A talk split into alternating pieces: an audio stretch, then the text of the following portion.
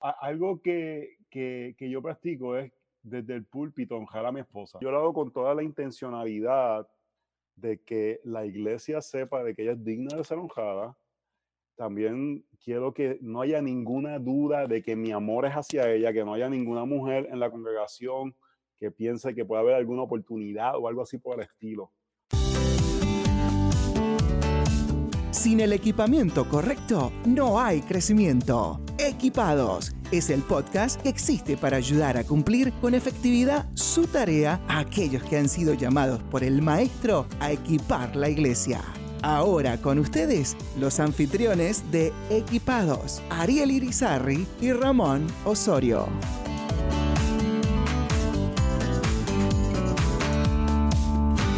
Saludos amigos de Equipados. Estamos aquí, el pastor Ramón Osorio y este es su servidor Ariel Irizarri. Estamos sumamente contentos de estar en otro programa más, otro podcast más, que no es, nada más que contenido que va a ser de apoyo al ministerio que hoy día estás haciendo sea como pastor, sea como maestro de escuela dominical o de un grupo pequeño, sea como, como diácono, como mujer, en tantas cosas que siervos de Dios hacen en la iglesia queremos y es la intención de nosotros de poder apoyarte en esta tarea a través de este podcast. Exactamente así es y qué gozo estar contigo Ariel de nuevo. ¿Cómo ha estado tu semana? Bastante bien, bastante bien. Hemos estado poniendo juntos diferentes cursos en una plataforma a través del online y estamos iniciando ya eh, este pasado mes hemos iniciado y estamos viendo que, está siendo de apoyo así que estamos creando más cursos para que apoyen a la iglesia en distintos roles que, las personas pues tienen dentro de la, congregación. Sí, es que ese es el, la forma moderna de equiparse también, ¿verdad? Es en línea, es con podcast, lo cual es muy bueno porque nos permite alcanzar un gran número de personas desde un solo lugar. Ya no hay que ir, viajar de un lado a otro para hacer eh, con grupos más chiquitos de influencia. Ahora, lo que sí es que demanda que las personas estén interesadas en hacerlo. Eso así. O sea, tiene de que haber una iniciativa para ser equipado. Definitivo. ¿Verdad? Eh, cuando pensamos en el nombre de, de este podcast, eh, pensamos en lo que nosotros tenemos que hacer y es eh, darle al pueblo de Dios eh, la oportunidad de ser equipados por líderes como el que, los que hemos tenido hasta ahora y los que tendremos por delante. Pero hay una parte que no podemos hacer ninguno de nosotros y es accesar, escuchar, tomarse el tiempo y luego no solamente aprender, porque la transformación se da cuando hay una combinación de aprendizaje con aplicación. Sí. muchas veces pensamos que lo importante es saber y, lo cierto es que es aprender para, para cambiar la vida, ¿no? De nada nos sirve, por ejemplo, que el pastor José lo en, en, uno de los podcasts anteriores, el anterior fue en realidad, él habló sobre el pecado de comunicarle al cónyuge yo soy superior a ti. Sí. De nada nos sirve saber eso si no vamos a la casa e intencionalmente dejamos de comunicar eso con, palabras o con acciones y, comenzamos a respetar al cónyuge y verlo como nuestro igual y como imagen de Dios en el hogar, ¿verdad? Está, está en bueno eh, refrescarse. Es como sea, sea, refrescarse porque uno va a una alberca o refrescarse porque si uno vive cerca de la playa, ir a la playa o sale a caminar después de un día de trabajo. Yo creo que el ministro o los líderes nos refrescamos muchas veces a través de escuchar a, otros, de poder dedicar tiempo a leer libros que nos bendigan. Y yo creo que esa es la intención de este, de este podcast, que a través de lo que escuchas de parte de, de nuestros invitados puedas refrescarte, puedas eh, equiparte, puedas sentirte que, que, estás recibiendo una palabra que puedes aplicar inclusive el mismo día. Lo que tú acabas de compartir es una, es una frase que nos puede ayudar a ponerla en práctica ese mismo día, llegar a la casa y no, hoy voy, en vez de sentarme frente al televisor, creyendo que la vida muchas veces se basa en, en, en satisfacerme yo, no, la vida se va, se va, a basar hoy en poder bendecir a mi esposa, bendecir a mis hijos. Voy a estar allí disponible para apoyarle. Así que sí, equipados. Equipados, qué, bien. Bueno, ¿y por qué no? Eh, ya tenemos en línea con nosotros al pastor José Lo Mercado. José Lo. José Lo de allá en la zona de Washington, D.C., ingeniero industrial. Debe ser otro bueno con las matemáticas, igual que tú, Ariel. No, yo creo que él es mucho mejor. Hola, Pastor José Lo, ¿cómo estás? ¿Cómo están ustedes? Saludos, este, Ramón y Ariel. A mí las matemáticas hace como dos o tres años atrás se me olvidaron, no sé qué pasó. bueno, tiene que contar personas por lo menos en la iglesia. sí, exacto. Oye, Estaba ahí comentando algo que, me, me, llamó la atención, que los líderes, una de las calificaciones es apto para enseñar. Y, yo siempre digo que parte de ser apto para enseñar es que uno tiene que ser apto para aprender. Eso es eh, para poder a, enseñar tenemos que estar siempre como que inclinados hacia aprender de otros. Así que gracias por lo que están haciendo y les animo que continúen con esta iniciativa de poder capacitar y, animar y refrescar a, aquellos que están en el ministerio. Gracias, mi hermano. Hablando de eso, yo creo que fue Hendrickson. Eh, y esto se me viene a la cabeza. No lo revisé Así que por favor, que nadie me cuelgue por esto. Pero yo creo que él fue el quien dijo que cuando dejamos de aprender, dejamos de vivir. Así que sí, es, es, importantísimo que mantengamos esa actitud. Pero pastor, tengo una pregunta. He estado pensando en estos días qué pregunta hacerte, así que pensé en una de ellas y es, ¿cómo un ingeniero industrial termina escribiendo un libro sobre matrimonio? bueno, matrimonio es un proyecto, parece, ¿verdad?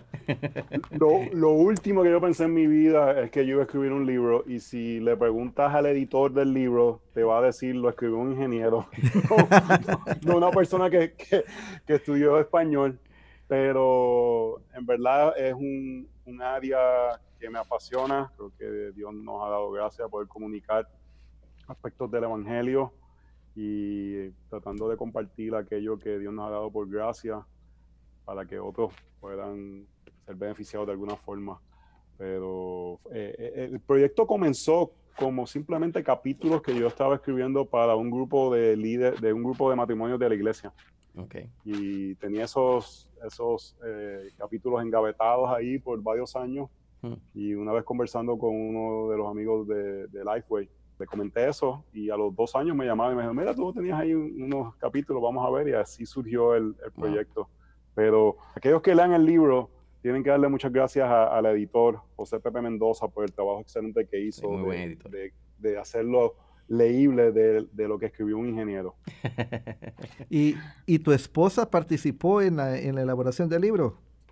Ella, ella participó en el sentido de que ella es parte de las vivencias y realmente cada palabra que está escrita ella está consciente. Y el libro tiene un aspecto que es de mucha vivencia. Eh, es teológico, eh, queremos que todo sea basado en la palabra del Señor, pero compartimos muchas de nuestras vivencias, así que aquellos que lean el libro van a, conocer a, a, Katy, que realmente para mí es una gracia inmerecida poder levantarme todos los días y, compartir la vida que el Señor me ha dado con ella. Y no te saca, Katy, el libro en cara de vez en cuando, de decirte, amor, no estás cumpliendo hoy el capítulo tal, ¿qué te pasa? Le marca, le marca con un marcador ahí. No te lo highlight, así te lo marca ella, con...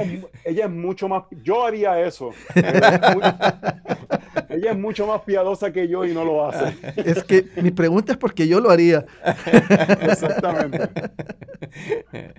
Ah, qué, relajo. Bueno, Pastor uh, Joselo, y como no solamente como escritor, sino como pastor, estás involucrado con, con ovejas, estás involucrado con situaciones, estás involucrado con consejería. ¿Cómo el vivir un matrimonio que agrada a Dios o cómo esa, esa fortaleza que viene, ¿verdad?, por el tipo de matrimonio que han vivido, les ayuda en medio de, la iglesia, cuando se enfrentan a circunstancias donde tienen que ayudar a otros matrimonios.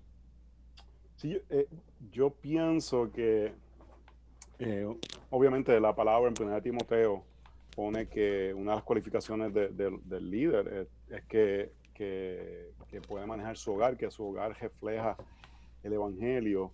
Y, aunque en nuestra iglesia yo soy el pastor de la iglesia, mi esposa muchas veces me apoya y, da mucho, mucho ayuda a, a, esposa. En estos días tuve una, situación de un, de un, muchacho que vino a confesar un pecado, había hablado ya con su esposa y, mi esposa va, va, va, a también darle apoyo a, a, la esposa. Y yo creo que uno de los aspectos, fue algo que ustedes mencionaron la otra vez, que no, el Evangelio nos ayuda a ver, ok, nosotros no somos perfectos, tenemos situaciones difíciles y eso nos ayuda a extender misericordia y comprensión a matrimonios que están batallando.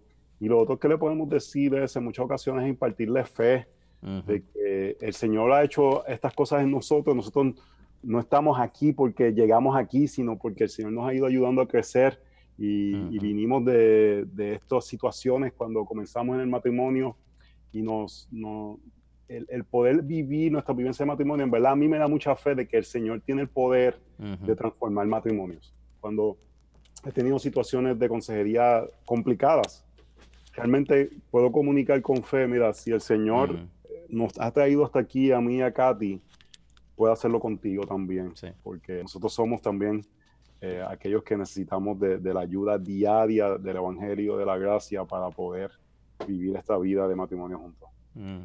Déjame preguntarte algo. Cuando, cuando nosotros éramos eh, plantadores, yo fui plantador de iglesias en Louisville, Kentucky, y pastoreé algunas también allá. De, esas iglesias, pues era plantador y pastor luego.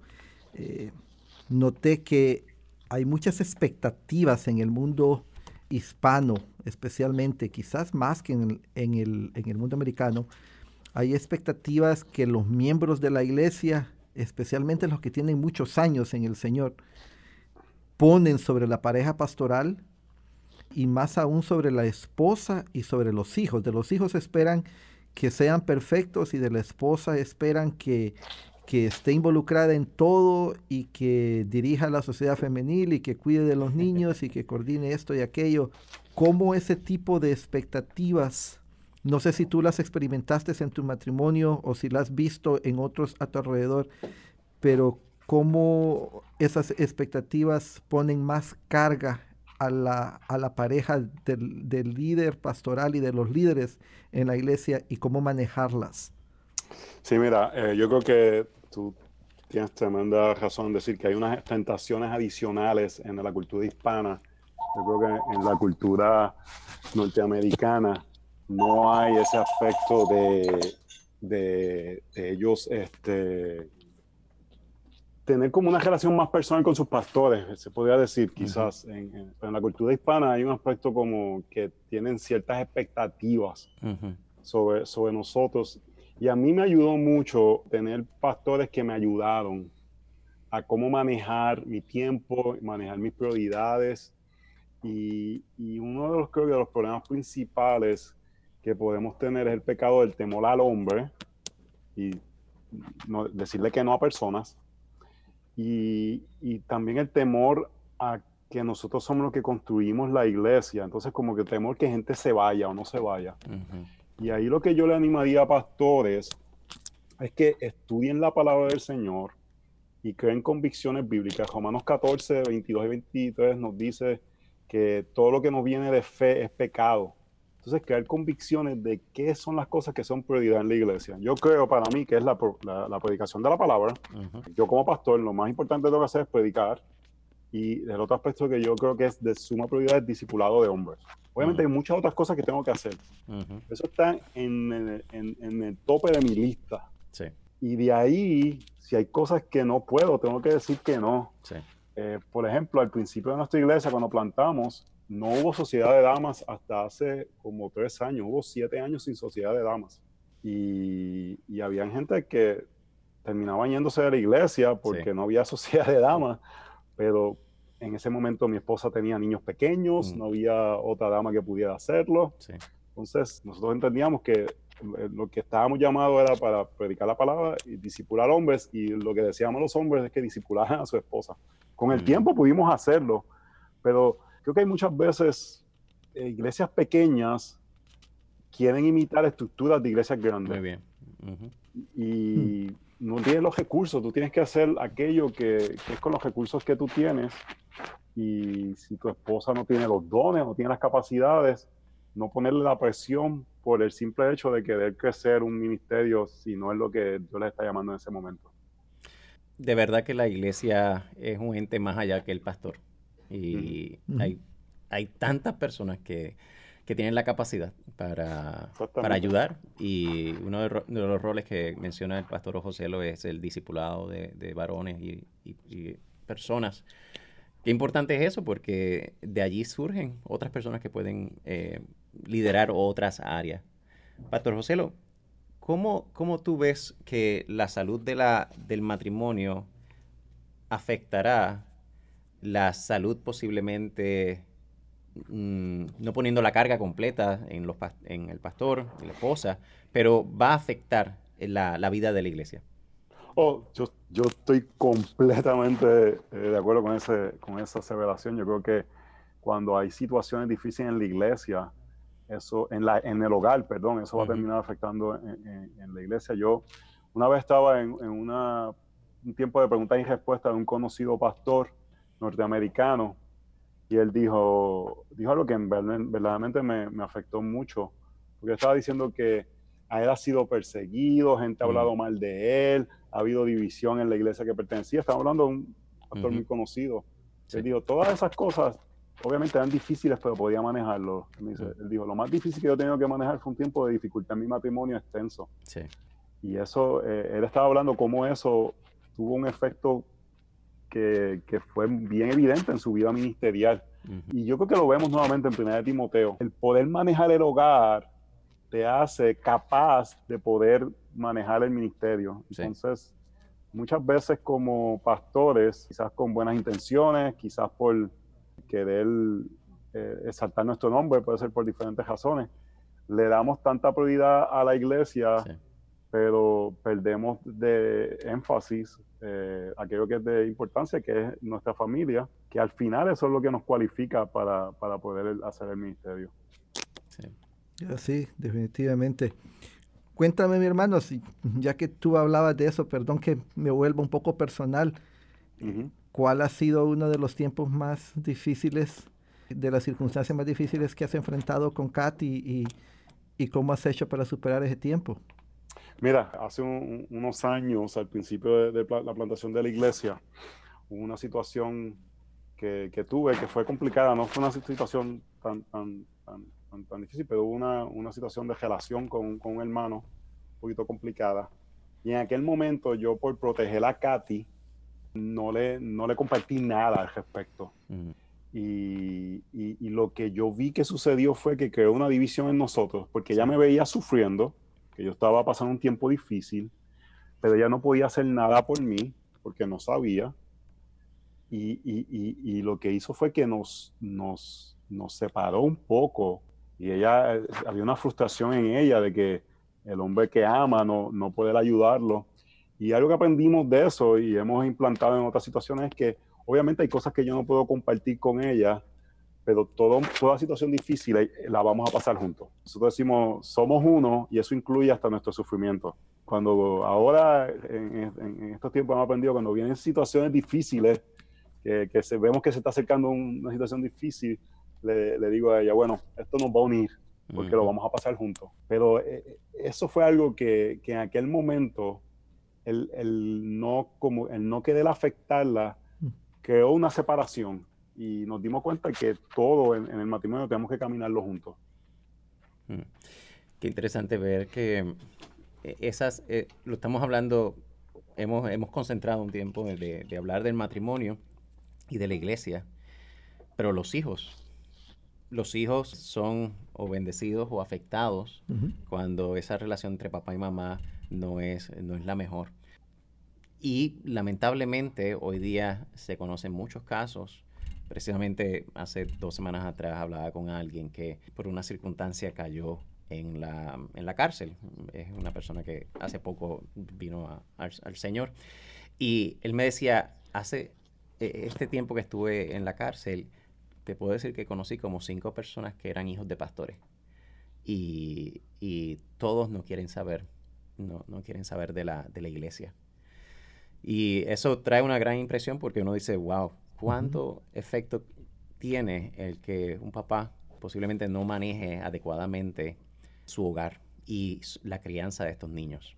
¿Qué, qué, puedes decir de esto, doctor?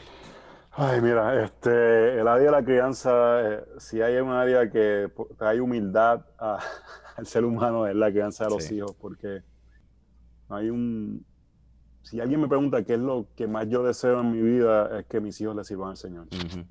Y uno ve la incapacidad que uno tiene de poder transformarlo. obviamente uno quiere ser fiel, uno quiere enseñarles la palabra, hacer, disciplinarlos, instruirlos, pero al final Dios tiene que obrar en sus corazones.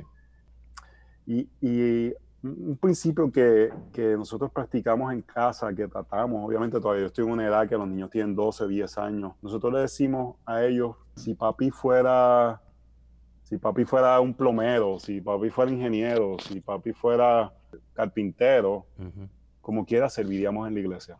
Como quiera nuestras vidas serían centradas en el reino, porque todos estamos llamados a...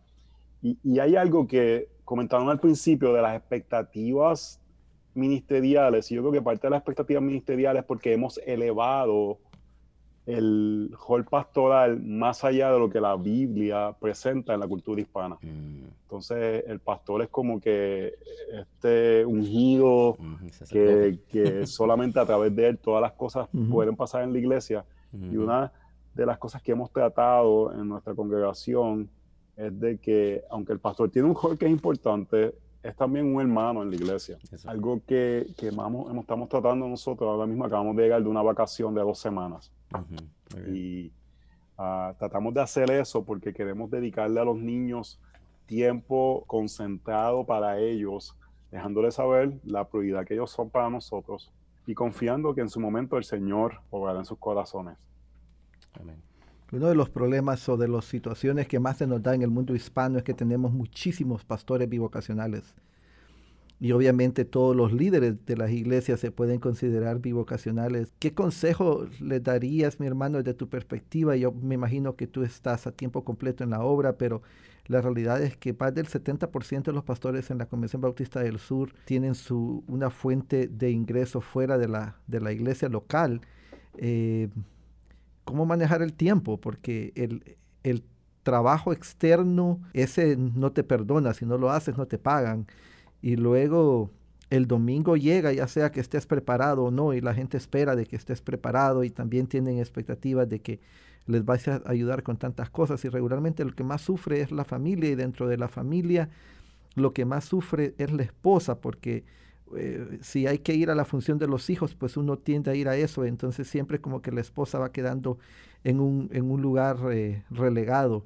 Eh, ¿Qué consejos le darías a, a, muchos hermanos que nos oyen que están en esta situación, e incluso muchos líderes de las iglesias? Yo conozco un líder en una iglesia local ahí en Atlanta que, que no para, él, él, él no para, está de lunes a viernes en su trabajo, y los fines de semana los pasa a veces desde las 7 de la mañana hasta las 9 de la noche en cosas de la, de la, iglesia y obviamente no hay tiempo para, para, la, para la familia y menos para el matrimonio. ¿Qué, qué, qué piensas de eso, hermano? ¿Qué, qué consejos darías?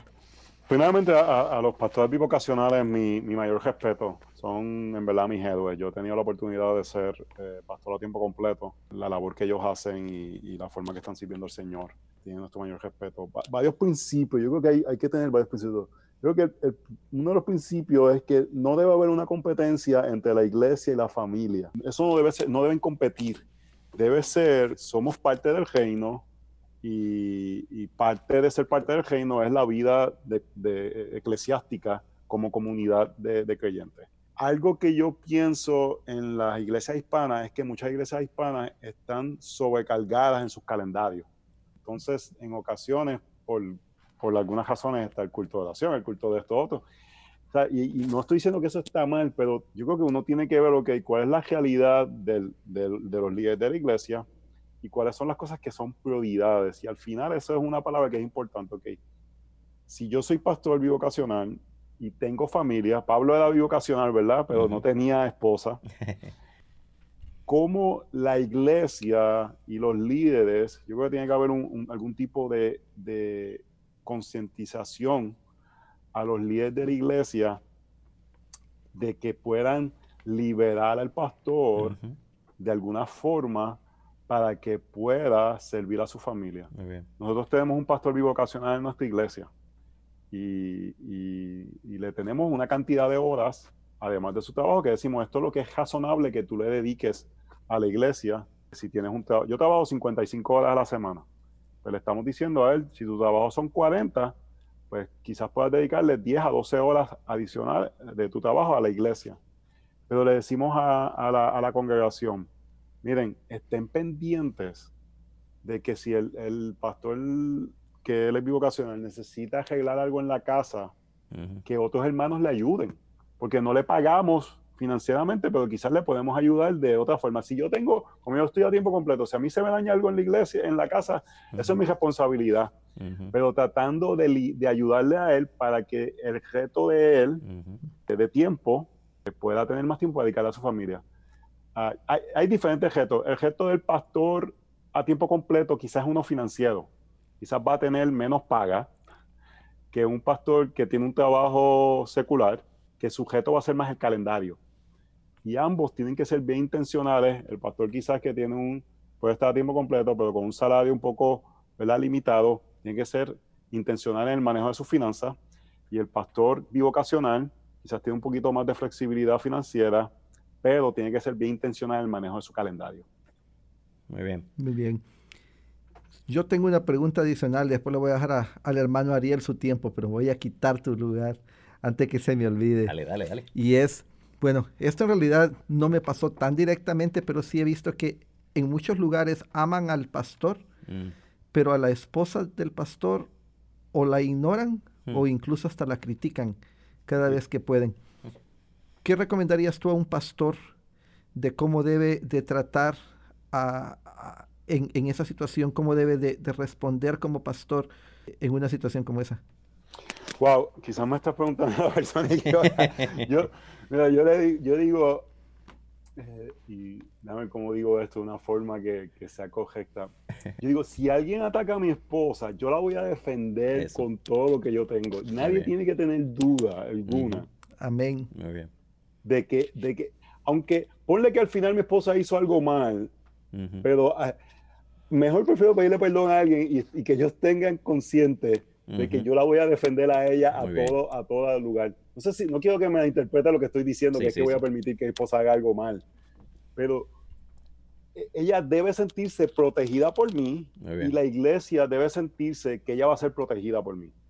Y, y algo que yo practico a mí, yo soy una persona muy bromista, jocoso, trato, eh, eh, Ariel me conoce de, chamaco, eh, chamaco es muchacho en puertorriqueño. Sí, este, y, y, ya Ariel me dijo que tú eras mucho mayor que él también, a propósito. no. ¿Cómo es? ¿Cómo es? Que yo, soy mucho mayor que él. Sí. pero, pero yo creo que parezco más joven, me gusta. este, pero algo que, que, que, yo practico es desde el púlpito honrar a mi esposa. Mm, muy bien y digo eso de que, porque a veces la gente piensa que yo estoy diciendo algo por decirlo, pero yo lo hago con toda la intencionalidad de que la iglesia sepa de que ella es digna de ser honrada. También quiero que no haya ninguna duda de que mi amor es hacia ella, que no haya ninguna mujer en la congregación que piense que puede haber alguna oportunidad o algo así por el estilo. Que ellos sepan que, que mi, mi, enfoque y mi, mi, que, yo, que yo pienso que, que ella es algo que no merezco. Pero eso es algo que yo tengo que en privado cultivar en mi corazón de que en realidad yo creo que mi esposa es un regalo que yo no merezco. Sí. Porque eh, las cosas que están en nuestro corazón, de, la abundancia de nuestro corazón, abra la boca, van a salir. Entonces, eso es, esa, esa actitud de defender a nuestra esposa, de honrar a nuestra esposa públicamente, debe salir de una vida de meditación personal acerca del regalo que son ellas eh, para nuestras vidas. Yo creo que la, iglesia, la iglesia va a ser efectiva si hay matrimonios o familias efectivas dentro. ¿Cómo, tú, y ya finalizando eh, este episodio, cómo tú como pastor instas a las iglesias, a la iglesia a poder crecer en esta área de, tener matrimonios fuertes y que agradan a Dios? Bueno, yo creo que uno tiene que ver dónde está la iglesia, los recursos que uno tiene. En diferentes, en diferentes momentos hemos hecho diferentes cosas. Para, mí yo siempre pienso que el, el, el, instrumento número uno que tiene la iglesia, el que el Señor nos ha dado, es la proclamación de, los, de la palabra de Dios los domingos. Mm. Y aunque yo predico positivamente, que es que voy a través de libros, no es que necesariamente estoy dando una serie acerca del matrimonio. Mucha aplicación eh, de, los textos es acerca de, aspectos del matrimonio. O que eso está constantemente en, las prédicas. Otra de las cosas que, que, nosotros tenemos son grupos pequeños y animamos en los grupos pequeños el diálogo de aspectos de matrimonio en sus vidas. Y lo otro que hacemos es que mi esposa y yo en diferentes momentos. Ahora mismo tenemos un grupo de nueve matrimonios jóvenes de la iglesia que vienen una vez al mes a casa. Ah, qué chévere. Y lo que queremos es, hablamos de diferentes temas, estamos hablando de algunos de los capítulos del libro, cosas así. Pero más que eso, yo lo que quiero es que ellos vean cómo yo vivo en mi casa, cómo yo trato a mis hijos, cómo yo trato a mi esposa, cómo, cómo nos comunicamos. Tratamos también de, de que invitar la mayor personas que podamos a la, a la, casa, para eso mismo, que me vean en un ambiente relajado, que puedan observar eh, cómo, cómo, uno vive. Yo creo que yo soy muy dado al discipulado formal, donde vamos a dar cursos y clases y libros, pero yo soy muy dado al discipulado de vivencia. vamos a vivir juntos la vida de, de, comunidad. Entonces, en diferentes momentos de, de, de la iglesia, yo deseo que todas las familias de la iglesia de alguna forma hayan estado en algún tipo de discipulado, sea de, mi parte o de, eh, del otro pastor de la iglesia. Fantástico. Bueno, pastor, pudiéramos seguir platicando por pues días sobre este tema, eh, pero muchísimas gracias por el tiempo que nos has permitido tener y por la sabiduría que le has transmitido a, nosotros. Creo de que Ariel y yo nos hemos sentido bendecidos y retados. Definitivamente. Pero también eh, creemos firmemente que el reino se va a bendecir con, este, con esta eh, información y, enseñanza que tú nos has dado. Así que, pastor, muchísimas gracias, que el Señor siga prosperando y bendiciendo tu ministerio y que este libro sea un éxito, no tanto pues por el éxito de que, que el libro representa, sino porque sabemos del impacto de que va a tener en familias a través de Estados Unidos, Canadá y en América Latina y en todos lados donde se habla español. Así que gracias, pastor. Que Dios te bendiga y te prospere. Amén. Dios le bendiga. Gracias, por todo. Bueno, yo creo que un segundo, un segundo episodio con el pastor José lo fue, fue fascinante poder ver. El primer episodio que, trabajamos con él fue el aspecto del matrimonio a, ese nivel personal íntimo, pero luego lo, se manejó el aspecto de la vida eh, pública del pastor y, la esposa allí en, la iglesia. Creo que fui yo mismo bendecido con, la manera que él manejó el tema como dio consejos precisos, prácticos, inclusive al final cuando comparte acerca de, cómo enseñar a la iglesia en este aspecto de, tener matrimonios que agradan a Dios desde el púlpito, de, manera expositiva, de manera de grupos pequeños, y, algo que me encantó fue ese discipulado de vivencia. Correcto, es, es interesante que igual el pastor Otto en su podcast nos hablaba de la combinación de la, del discipulado formal e informal. Sí. Yo creo que eso es, eso es, fundamental, vital. es vital. Es vital.